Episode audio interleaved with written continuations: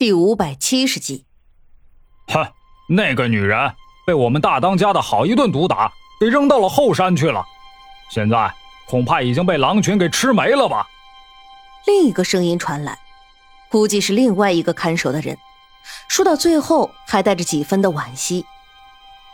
这句话说完，屋子里又是一片沉默。两个人以为郑秀是被吓坏了，笑了笑，没有再继续说什么。而实际上，郑秀确实是被吓坏了。不过，不是因为那土匪头子的手段，而是因为沈炼。通过这段时间和沈炼的相处，他也能看得出来沈炼的性子。若是让沈炼知道了苏月心的下场，郑秀不敢想象沈炼会做出什么来，但又不能瞒着，他脸上有几分的纠结。小长安则是丝毫没有犹豫的，就想把这个消息告诉沈炼。可是要去哪里找沈炼呢？这是个问题。就在两个人一筹莫展的时候，屋子后面的窗户被人轻轻的敲了两下。小长安迅速扭头去看，就见窗户被人打了开来，打开了一个一人通过的缝隙。接着，一个人影干脆利落的翻身进来。赫然正是沈炼。原来沈炼装作土匪混了进来。混进来之后，确实一头雾水，不知道该去哪里。还是中途的时候，一个人拍了拍他，让他去帮忙，他就跟着去了。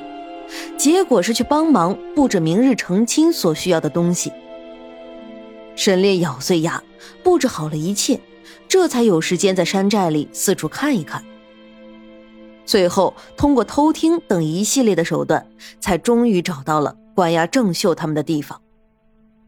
看到沈炼，不等郑秀说话，小长安就把一切都告诉了沈炼。郑秀有些心惊胆战。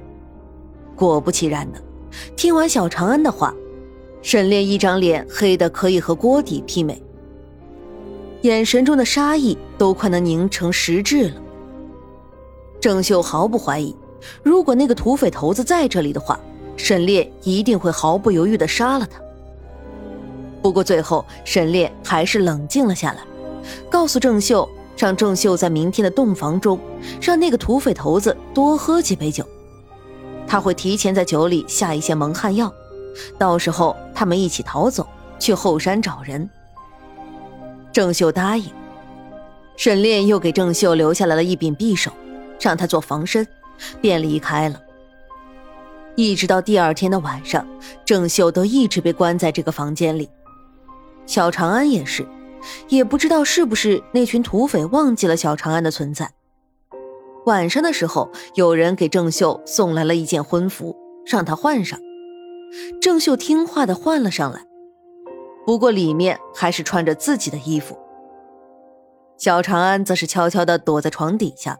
手里紧紧的握着匕首，随时准备出来保护郑秀。土匪头子喝了许多酒，脸上红彤彤的一片，距离稍近一些就可以闻到那股浓郁的酒味儿。郑秀坐在床上，温柔的笑着看着土匪头子。土匪头子看着这样的郑秀，口水都快流下来了。一挥手赶了人出去，自己就迫不及待的向郑秀扑了过来。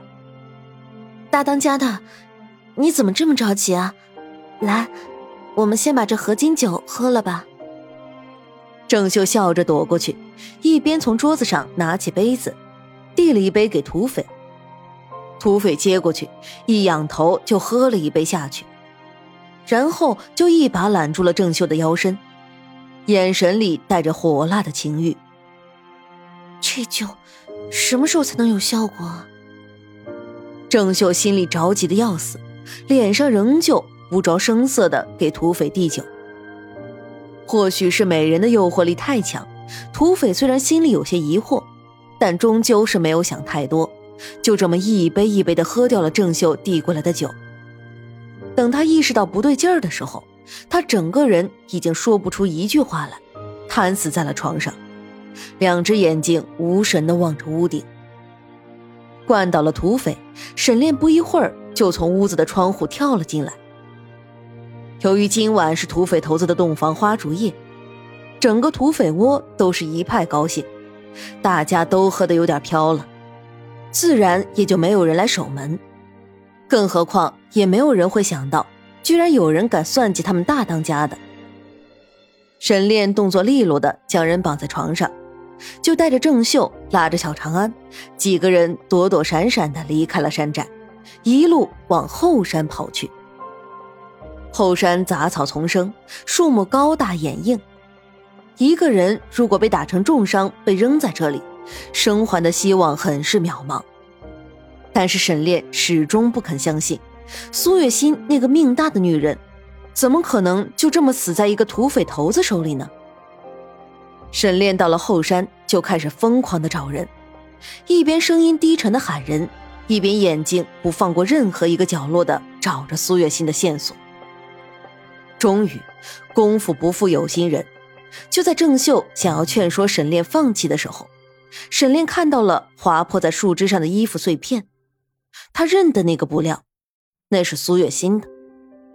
苏月心的每一件衣服都是他亲自选料的，所以自然认得这件衣服是苏月心最喜欢的，布料柔软，十分贴身。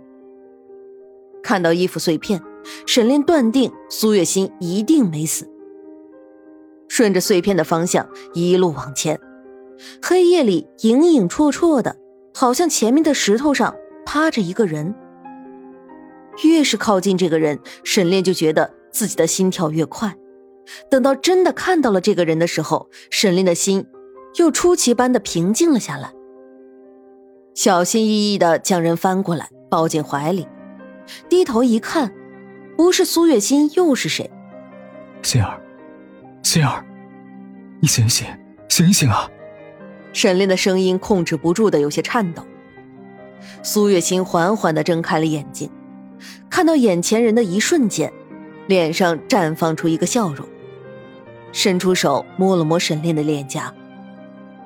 沈炼，我又梦到你了。苏月心的声音很轻。仿佛是从远处传来的一样。听到苏月心的话，沈炼没有说话，而是握住苏月心的手放在了自己的脸颊上，又移动到了胸膛上，让他感受他的心跳。是我，真的是我，我来救你了。沈炼轻声说道：“你，真的是你，沈炼，我好想你，也好担心你。”感受到手下传来的结实有力的心跳，苏月心再也绷不住的哭了出来，紧紧的抱住沈炼的腰身，将自己整个人埋进了他的怀里。沈炼耐心的安抚着苏月心，直到苏月心平静了下来，他才缓缓的将这段时间自己的遭遇说了出来。土匪强占他不成，恼羞成怒，将他毒打一顿，扔到了后山自生自灭。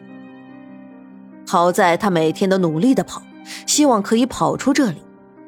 可是这偌大一个森林，他什么吃的都没有，喝的全凭露水，又能支撑几天呢？这不，他就饿昏了过去。苏月心缓缓的说着自己的遭遇，语气越来越弱。